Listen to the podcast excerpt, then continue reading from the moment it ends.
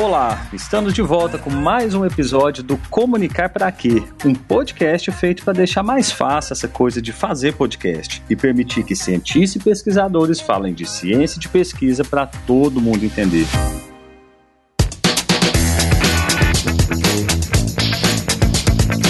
Eu sou o Diogo Borges, pesquisador do Programa de Tecnologia, Comunicação e Educação da Universidade Federal de Uberlândia, e hoje o tema é: como é que faz isso? Mais uma vez, eu tenho comigo duas feras no assunto, duas pessoas que eu e todo o mercado admiram muito. E eu vou começar com o Daniel Labanca, hoje diretor de cena da Sanfona Filmes. O Labanca, como diretor, ganhou prêmios como Prêmio Profissionais do Ano da Rede Globo, Festival de Gramado, Prêmio Voto Popular da Revista About, Fest Prêmio TV Centro América, Prêmio Gazeta, Prêmio Tubal Siqueira. No rádio, criou e apresentou programas em rádios como Transamérica, Cultura FM e Universitária. Ele é graduado em Publicidade e pós-graduado em Comunicação e Marketing e ministrou aulas de produção de rádio e TV em universidades durante 11 anos. Faz parte da diretoria da Associação dos Profissionais de Propaganda, capítulo Berlândia. Labanca, muito bem-vindo. Grande Diogo, obrigado pelo convite. É, eu gosto muito de bater esses papos, a gente acaba sempre aprendendo coisas novas, né? Tá, bacana, bacana. Gente, e aqui do meu lado também tá uma lenda viva da produção fonográfica, o Paulo Menezes, o famoso Paulinho da Batuque, a voz mais ouvida do Triângulo Mineiro e região. O Paulinho, o pa... é uma verdade, Paulinho. O Paulinho tem 25 anos de mercado e há 13 anos é fundador da Batuque Soluções em Áudio. Nesse tempo, construiu uma história de sucesso inquestionável, reconhecido por clientes e pelo mercado. Ganhou mais de 140 prêmios nos festivais Festivid e Fest Audio, 17 prêmios Jaime Câmara do estado de Goiás, foi 15 vezes finalista do Prêmio Profissionais do Ano da Rede Globo, duas vezes vencedor da categoria Jingle no Prêmio Centro América de Criação Publicitária e a Batuque já foi eleita como a produtora mais premiada do interior do Brasil. Paulinho, obrigado por estar aí com a gente. e aí, Diogo, beleza? Daniel, tudo bom? Bom demais. Pessoal, eu vou começar, antes da gente entrar na parte técnica, querendo que vocês falassem um pouco por que, que vocês acreditam que um pesquisador pode confiar na mídia sonora para divulgar o seu trabalho científico? Por que, que um pesquisador pode confiar que a mídia sonora é capaz de aproximar a ciência tão complicada da sociedade? É, na verdade, o, o, o som é um companheiro desde que a gente é gente e nunca vai deixar de ser. Não é? A gente é, pode, a tecnologia pode evoluir o tanto que for, mas uh, nós nunca vamos deixar de parar para escutar alguma coisa, mesmo que o meio não seja exatamente o rádio ou um meio só sonoro. Quantas vezes a gente é, não vai deixar, não deixa a televisão ligada enquanto a gente está escutando e fica de longe fazendo algo. Então é, é só parar para pensar na experiência pessoal que a gente vai ver que inevitavelmente a gente, todos os dias, a gente sempre está escutando algo enquanto faz outra coisa. Então, o som é nosso companheiro. E outra, é, desde que é, eu, eu, relaciono muito com o início ali das redes sociais, na época do Orkut. No Orkut, é, a gente começou a fazer ali as comunidades, né? Com temas muito específicos. E ali a gente foi descobrindo que da mesma forma que a gente gosta de alguns assuntos bem segmentados, bem específicos, tem uma par de gente que também vai, vai gostar da mesma coisa que nós, por mais que o assunto seja é, aparentemente um assunto de um nicho pequeno. É, e aí a gente vai percebendo com isso que quando a gente acha outras pessoas que gostam da mesma coisa que a gente, mesmo tempo, a gente fica não só animado, mas a gente quer levar, parece que todo mundo, para uma roda de conversa. E o áudio, da forma como ele é hoje, seja no rádio, nos podcasts, ele imita muito as rodas de conversa. Quem não gosta de parar para é, trocar uma ideia, ou no mínimo de parar para escutar as pessoas falando sobre aquele tema que nos interessa? Eu não tenho a menor dúvida que esse meio é, é um meio que as pessoas que fazem pesquisas ou qualquer outro é, tipo de pessoa que esteja buscando alguma coisa pode confiar. porque é, é, não, não há quem não goste, como eu falei, né, de participar ali de uma roda de discussão de um tema que você procura, de um tema que você, é, que você goste. Ô Paulinho, e conta pra gente, é, dá para produzir um podcast de forma caseira? Quais seriam os instrumentos assim mínimos para uma produção simples para uma pessoa começar a produzir em casa? E eu já quero emendar isso. Qual é a diferença de produzir em casa e de produzir numa produtora? Tá, não, dá para fazer em casa com certeza. A pessoa precisa, no mínimo, de um computador, e um programa de, de, de, um software, né? Paulo, você pode falar nomes, viu? Ajuda o pessoal que está ouvindo. As, as pessoas hoje têm usado muito um software que é de graça, chama Audacity. Ele é multipistas, você consegue equalizar, comprimir, tirar ruídos, é, colocar trilha, é muito bom agora precisa também de um microfone. Só que se não tiver um microfone, a pessoa estiver trabalhando com notebook, tem o microfone do notebook. Vai ficar bom? Não, vai dar para ouvir, assim, mas falar assim, a, a uhum. mega produção, não. não. Não fica 100%. Porque o microfone diafragma é muito pequenininho, né? Então não pega, é, é, pega só as frequências bem específicas. A pessoa pode ter também um microfone um pouco melhor, né? Um microfone para quem está em casa e quer começar, pode ser um microfone USB, porque ele já faz o, o papel da placa de som, uhum. que isso ajuda muito, né? Então, assim, tem vários modelos, né? Tem Audio Técnica, a TR 2100, tem uns da Samsung, tem uns da Apogee, para quem trabalha com, com Apple. E a, a gente está falando de quanto em dinheiro? A partir de quanto começa isso? Então, em dólares, a partir de 100 dólares, né? É, é, é complicado, porque essa moeda nossa está desvalorizada, né? Se fosse um, um tempo atrás, ficaria em tá. 250 reais. Hoje fica em a partir de mil, mil 1.200, tá, tá. né? É, a partir daí a gente consegue ter um microfone bacana. Porque eu também acho que não adianta você ter um, usar um microfone. Ah, eu tenho um microfone do notebook que ele é pequenininho e capta e resolve. Aí eu comprar um mais ou menos para resolver mais ou menos igual o, o do, microfone do notebook.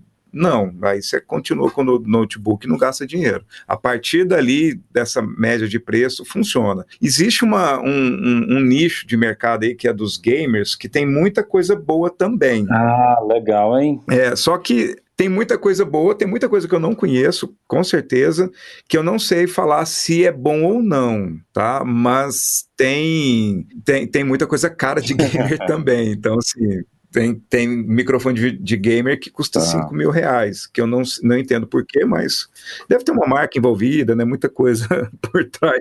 Que aí vocês que são publicitários vão saber falar por que, que isso acontece. E a partir daí, aí a gente passa para uma produção em estúdio, né? O que, que vai mudar? Basicamente é acústica, né? A gente tem acústica, a gente tem uma, uma, uma, qualidade, uma qualidade bem melhor e uma, e uma capacidade de manipulação maior também, né? Assim, quando eu falo de, de qualidade, bom, se você for comprar um microfone para trabalhar em casa, que seja um dinâmico, porque o microfone dinâmico ele não, ele não tem, ele não pega muita coisa que está em volta, né? Então ele, se tiver muita imperfeição na, na sala que você estiver gravando, ele vai funcionar bem e vai, e vai ser bom. Mas no estúdio a gente consegue uma qualidade superior, né? Eu não sei a, as plataformas, né, onde que veicula o podcast, mas tudo que você colocar com qualidade maior, com qualidade superior, acredito que seja melhor, né? Aí a gente trabalha com placa de som profissional, que tem uma qualidade bem superior, né? A gente trabalha com mais, mais kilohertz, né? Então, eu pego mais frequências, é, qualidade sonora, qualidade de software. Quando eu falo qualidade de software, porque softwares, muita, muita gente fala assim, ah, mas software é tudo igual. Não, a, resolução que ele, que ele finaliza a peça, ela é um pouco diferente, sim. E a, a, possibilidade de manipulação acho que ajuda muito. Então, às vezes, o cara vai falar, ele fala, ele, ele, ele pula um S, né? Às vezes passa batido, uhum. a gente não fala sempre perfeitinho, então se dá para você equalizar, comprimir de, com qualidade melhor, você dá para usar equipamentos externos, né, para fazer um acabamento mais orgânico, para ficar com a qualidade melhor também. Então, assim, a, a possibilidade é infinita. Tá. Tá, bacana, bacana. Daniel, quando você me conta da sua história, que você pegava a cama, câmera e saía filmando, eu imagino que você foi autodidata em muito assunto. Imagino que você foi procurando e aprendendo sozinho algumas coisas básicas. E eu queria saber sobre edição. Quando o Paulinho fala sobre o Audacity, esse tipo de software, é, um leigo consegue editar sozinho? Você acha que qual, qual, qual o nível de habilidade que um pesquisador precisa saber para conseguir editar, por exemplo, um podcast, um material de áudio? Olha, hoje tá, a vida do leigo está muito mais fácil. Exatamente. Porque a própria arquitetura dos softwares, vamos chamar assim, né? Ela está sendo desenvolvida para ser um termo que se usa muito, que é intuitivo. Então, os softwares de computador e os aplicativos de celulares, eles levam um grande tempo no seu desenvolvimento para justamente saírem o, o mais didático possível, mais, mais fácil de se manipular. Então, é perfeitamente possível, sim, que um leigo faça edição tanto sonora quanto de vídeo. Né? É, no meu dia a dia eu trabalho muito com com vídeo, então as pessoas sempre perguntam a, coisa de ah, filmar, editar. Olha, antigamente é, a gente sempre dependia de ter um profissional ou uma empresa grande para poder fazer até edições simples, né? Hoje você consegue fazer. É claro que a gente não vai entrar aqui no mérito de comparar quando você tem uma equipe dedicada e que você tem especialistas que vivem disso e que, obviamente, vão ter um nível de, uh, de experiência e conhecimento uh, muito diferentes, né? Mas para aquelas soluções que você não precisaria mesmo, né? Olha, eu quero fazer em casa, eu quero fazer, quero me gravar e contar minha história. Então você não precisa contratar, às vezes, um, um, um né, gastar tanto para poder fazer isso. Dependendo do tamanho que você quer de resultado, você mesmo é, consegue manipular com facilidade. É, é, muito fácil, quem quiser, quem estiver ouvindo, quiser pelo menos tentar, começa aí pelos básicos do seu telefone mesmo. A maior parte dos, das, das plataformas né, do, do, de, de telefone tem sempre algum software ali gratuito, onde você pode editar os vídeos que você grava mesmo, ou editar o áudio que você grava aí. Na verdade, basicamente, todos vão ser iguais. O que vai mudar é, é, o layout e que vão trazer mais funções, um tem mais funções do que o outro, mas eles vão ter basicamente ali uma pista, né, que a gente chama de timeline, linha do tempo ali, né, o track, né, uma pista ali para poder, é, onde o seu áudio vai estar tá rolando e você vai ter as ferramentas ali de cortar, juntar, e é como eu falei, cada aplicativo vai trazer mais ferramentas que o outro, uh, mais funcionalidades que o outro. E tem, hoje também tem muito tutorial na internet, né, Daniel? Assim, ah, isso é mesmo. É, se a pessoa não tiver muito, muita habilidade, né, é, simplesmente você digita no YouTube e a, a coisa vem. Tá, legal. Gente, e sobre a parte de trilha, BG, efeitos, etc., é possível conseguir isso gratuitamente? É possível sim, Diogo. Tem, tem um no, no YouTube e tem, tem uma como você conseguir isso. No YouTube tem uma, uma um canal, não sei se é um canal que, que as pessoas comentam. Como eu não, não faço, eu não, não preciso, né, no meu caso, de, de, de, de, trilhas gratuitas, porque, como todo mundo tem acesso, no meu caso, a produção tem que ser um pouco diferenciada, mas eu, eu baixo trilhas quando eu preciso de alguma trilha é, é, porque assim, a intenção da produção sim, sim, sim. profissional é produzir uma trilha, então ser uma trilha 100% autoral para aquele cliente e tal. Mas no mundo de hoje, como isso não é possível em todos os materiais, né? Então a gente tem alguns sites que a gente baixa trilha assim, que se a pessoa precisar, ela compra por trilha, tipo Artlist, Audio Jungle, só esses dois aí já, já resolve. Então a pessoa ela pode baixar a trilha, ela escuta, procura, acha. Quanto, quanto, custou uma trilha para alguém fazer uma abertura, uma vinheta? Ele gostou muito? Varia demais do, do autor, né? Porque no site, ela, é, por exemplo, na Audio Django, ela, ela, ela separa-se por estilo e uhum. por autor, né? Questão de valor. Aí tem umas trilhas que vai, começa ah, de okay. 5 dólares, 10 dólares, 30 dólares, 50 dólares, 100 dólares, mas depende também da utilização. Se for para comercial, Sim. ela custa mais cara. Se for para uso não não não Sim, não comercial. Uso, igual no podcast, que não é uma coisa não comercial isso, ela ela é bem mais em conta, tipo 10% do valor. Então dá para as tá pessoas bom. brincar bem com isso. Efeito sonoro também tem. É isso que o Paulinho falou. É bem interessante essa última fala do Paulinho, porque as pessoas às vezes se distraem disso, que é a questão das licenças, né?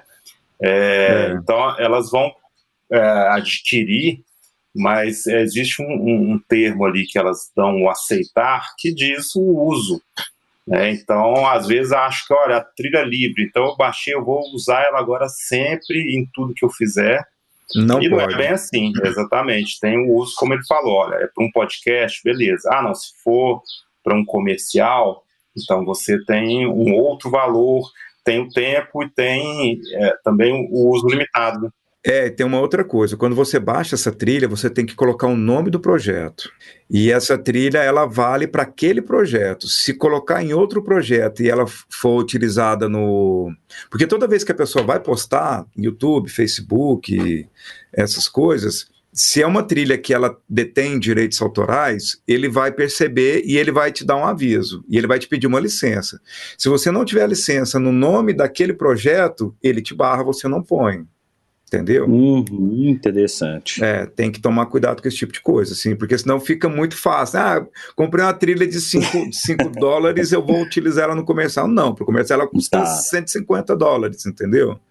E aí é muito mais. É, aí é caro, né? 150 vezes 5 faz as contas, você vai ver que é uma coisa fora da curva. Sim, né? sim, sim. Não, legal, legal, mas bom, bom saber porque as pessoas realmente não, não se atentam para essa parte de direitos autorais. E, e é importante a gente saber que a gente está falando com um pesquisador que não necessariamente ele tem como parte de suas tarefas a comunicação. Talvez a gente está, quem nos ouve é alguém que está pesquisando física, química, biologia, filosofia. Então é legal a gente trazer estudo. E daí, quando eu penso nesse pesquisador, vem imediatamente a situação da pesquisa no Brasil do subsídio que nós temos. E eu vejo que a maior parte dos pesquisadores não tem nem recurso necessário para fazer sua pesquisa básica. Imagina adquirir um microfone que custa mil dólares ou assim vai. E daí eu queria saber de vocês como resolver essa equação. Eu não tenho muito dinheiro, mas eu preciso de um bom material, igual o Paulinho disse. O material mais bem produzido com certeza vai ser mais ouvido até que ponto que vale vou fazer sozinho ou até que ponto que eu preciso buscar um profissional? Quando é que eu falo, não, agora não dá mais, eu preciso ir atrás de alguém? Vamos lá. Não, eu, eu acho o seguinte, que, olha, é, todo mundo pode fazer. E talvez eu vou até contrariar um pouquinho o que você falou na pergunta, é que não é necessariamente o que vai ser bem produzido, produzido vai ser mais ouvido. E aí você pensa, nossa, estou dando um uhum. tiro no meu próprio pé falando isso, né? Só que existe uma diferença. Quando você tem algo produzido, é mais fácil que aquilo seja mais ouvido, sim. Agora, acontece de pessoas que fazem algo, coisas super simples, e aí eu não estou falando só de áudio, de vídeo também, e aquilo toma conta do universo. Porém, ah, para que isso aconteça, o conteúdo tem que ser muito bom para né, que ele supere a deficiência técnica daquele projeto, o conteúdo tem que ser muito forte. Então, por isso que existe sim, claro, uma possibilidade maior, né, pelas questões óbvias, de que aquilo que você produza bem seja é, é, já é um grande facilitador para aquilo ser mais ouvido. Tá claro, tá óbvio. Porém, não vai discriminar para que, ah, não, às vezes eu não tenho meu recurso ali, é, eu não tenho grana, você vai forçar a barra, não adianta. Olha, você não tem grana, é, beleza, faça com o que você tem, comece ali gravando com seu celular mesmo, né, ali, e, e prime então pelo conteúdo, né, pela informação que você precisa passar em primeiro lugar. Não é desculpa para ninguém. uh, você tem um smartphone pronto, você já tem uma produtora ali na sua mão.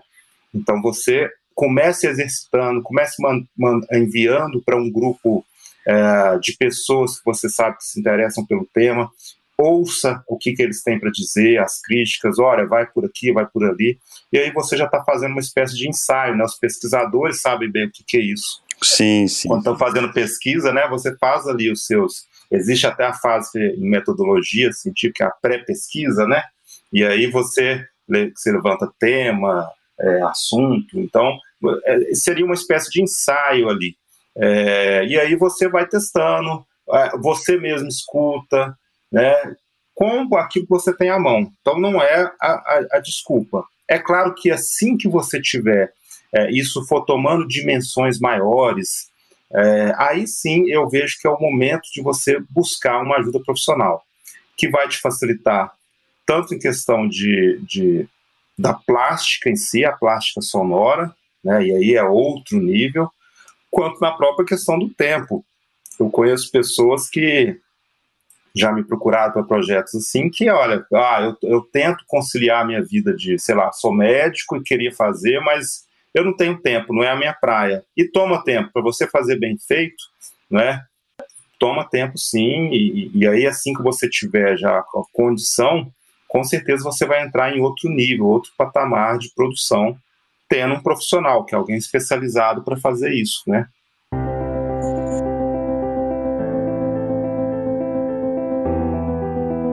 Levando em consideração que a maior parte das pessoas não tem uma intimidade com a produção de material sonoro, é, a gente até, quando começaram os áudios de WhatsApp, todo mundo falava, gente, que estranha minha voz, né? A gente não está acostumado a nos ouvir, a gente fica muito crítico com isso. E quando a gente aperta o botãozinho do gravar, baixa alguma coisa na gente. Né? Você fala, pô, e agora? Como é que faz? E eu queria que vocês dessem dicas de como se preparar para uma gravação. Como se preparar, especialmente em tempos de pandemia. A gente está gravando em casa agora, cada um na sua. É, quais são as dicas para isso? E aí eu quero estender essa pergunta. penso muito no, no, no, tempo de rádio que vocês já passaram por. Como que é esse aquecimento? Como que eu posso cuidar? Como que eu posso cuidar de um áudio mais limpo? Mas como eu posso cuidar de mim como um, um interlocutor? Não, é porque assim, não existe uma, uma coisa certa para isso, né? Acho que a pessoa, para ela, para ela sentir a vontade, ela tem que ela tem que ter experiência. Como que ela vai ter experiência? Ela vai treinar, né? Assim, ela cuidar dela, do nervosismo, é só o tempo mesmo. Mas acho que ela treinando, fazendo isso todo dia, nem que seja não de verdade, assim, ensaiando, eu acho que, que, que, que vai. Porque esse lance de apertou o REC e, e é ruim, e a pessoa fica, baixa o, o santo lá e ela não trava, acho que isso vai, é difícil de passar, ah, é? viu, Diogo? Isso, ah, é, não, igual assim, por exemplo, eu, tô, eu tô, vou fazer uma gravação, eu faço, não é, eu não é o, o carro-chefe meu falar assim, ah, eu vou fazer uma locução, eu, Paulinho, eu eu gosto de fazer produção, eu faço produção, mas eu uso mais outras vozes do que eu mesmo. Mas eu estou acostumado. Hoje em dia eu ligo o microfone, dou rec, pá, vai de boa, não tem problema. Mas hum. deu rec para eu falar com você de um qualquer Sei. assunto que seja, uhum. eu travo, eu não, tenho, eu não tenho esse costume, né? Então, se isso fosse uma coisa natural na minha vida, igual hoje é gravar um negócio, que eu sei que se eu errar, eu volto e faço de novo, edito, até por isso que eu falo que trabalhar com um estúdio é bacana, porque isso fica muito mais fácil, acho que isso pode dar uma segurança, né, para a pessoa. É, essa coisa, ah, errou, faz de novo, errou, faz de novo, errou, faz de novo, não tem problema. Eu acho que isso é o que é o, é o que vai deixar a pessoa mais tranquila, assim, ela ter essa, esse costume, né? Acho uhum. que o costume ajuda muito.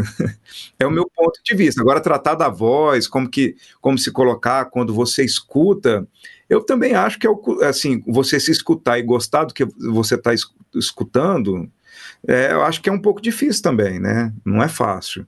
É porque a gente costuma ouvir a nossa própria voz com, com o reverb da caixa interna do crânio, tem toda uma coisa assim que, que você escuta uma coisa, mas quando você grava, ela vem outra, e isso é com o tempo também, assim, não, não tem um, um passo de mágica que você vai falar, não, eu vou fazer isso que eu vou acostumar, é só com o tempo mesmo. Agora, como cuidar da voz, aí não sei, aí procurar uma fonoaudióloga para ajudar, né? Isso é muito importante. Agora é engraçado isso que você falou. É, a maioria das pessoas tem uma resistência, e aí eu acho que seria uma primeira dica: é tirar esse bloqueio de falar assim, não, eu não dou conta. E segunda coisa que a gente mais escuta é: eu odeio a minha voz. Ah, eu, eu não, não gosto da minha voz. Ah, eu não gosto de aparecer, eu não gosto. Então, já, a pessoa já se coloca uns bloqueios antes de gravar que fala, você nem tentou. E é natural que a gente estranhe a nossa voz quando a gente escuta. É natural. O Paulinho falou das, dessas observações mais técnicas que ele entende, né, da coisa da caixa craniana e tal. Enfim, a gente escuta de uma maneira diferente, é claro. Mas é, olha que interessante. O mundo até mudou muito a percepção quanto a isso. Quanto a aquilo que seria um padrão ou estereótipo de uma boa voz. Exato. Se a gente for observar, né, Paulinho?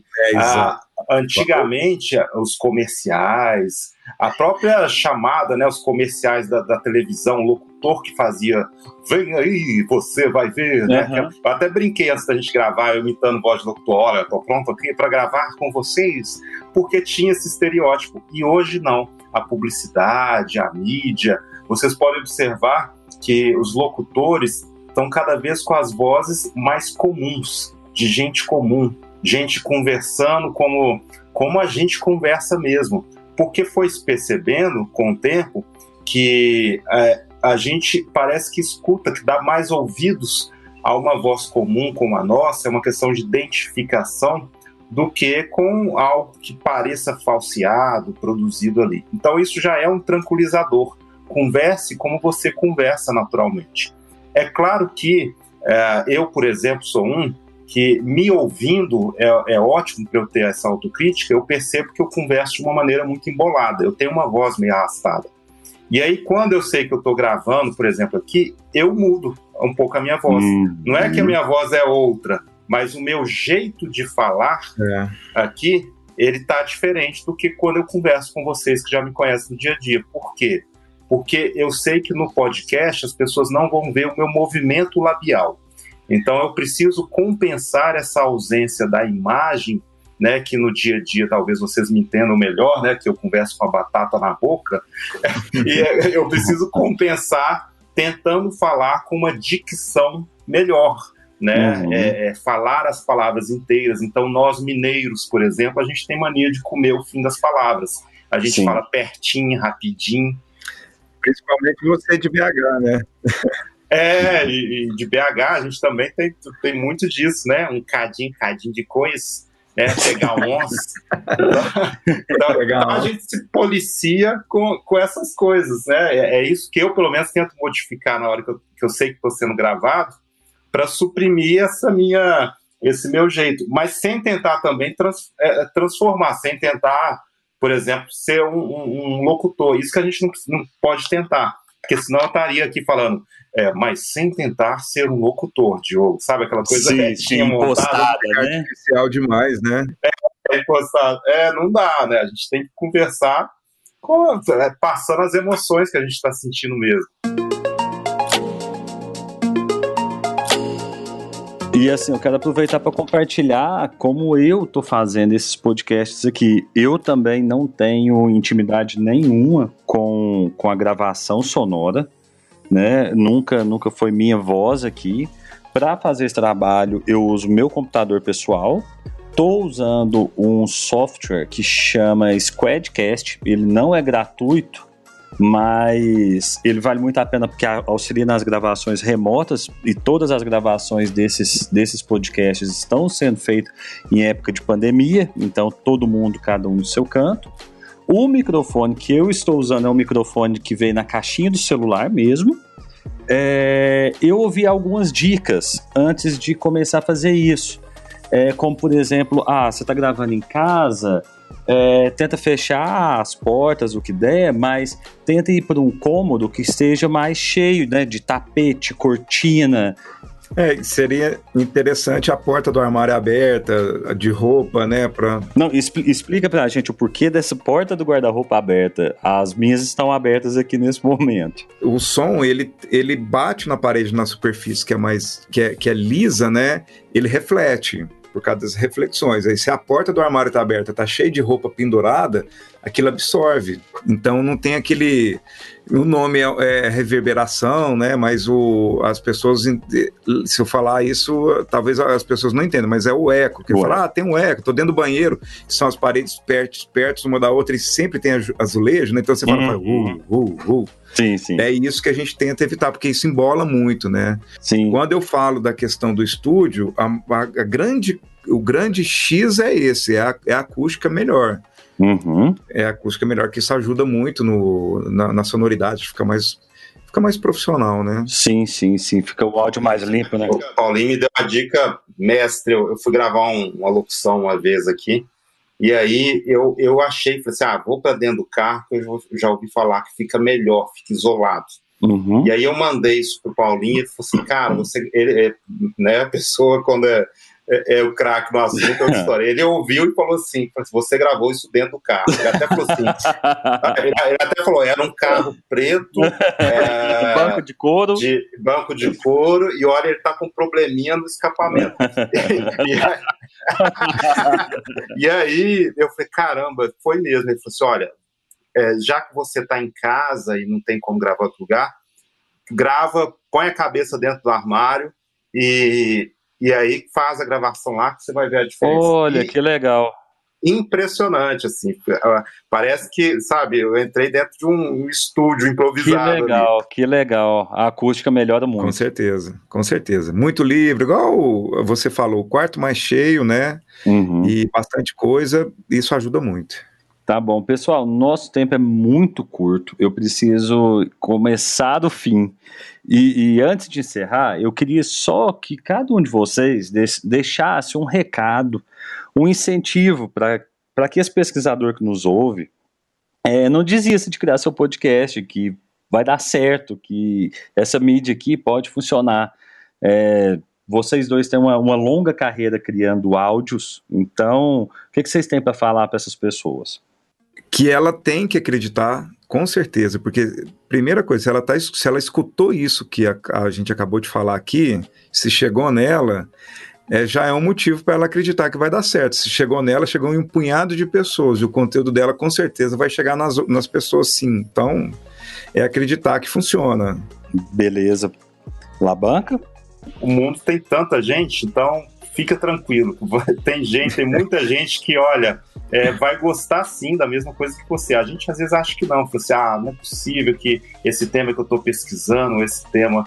Não, tem sim, não tem as comunidades, é, né, as comunidades científicas, comunidades sobre assuntos. Então, é, as pessoas, você vai achar seu público.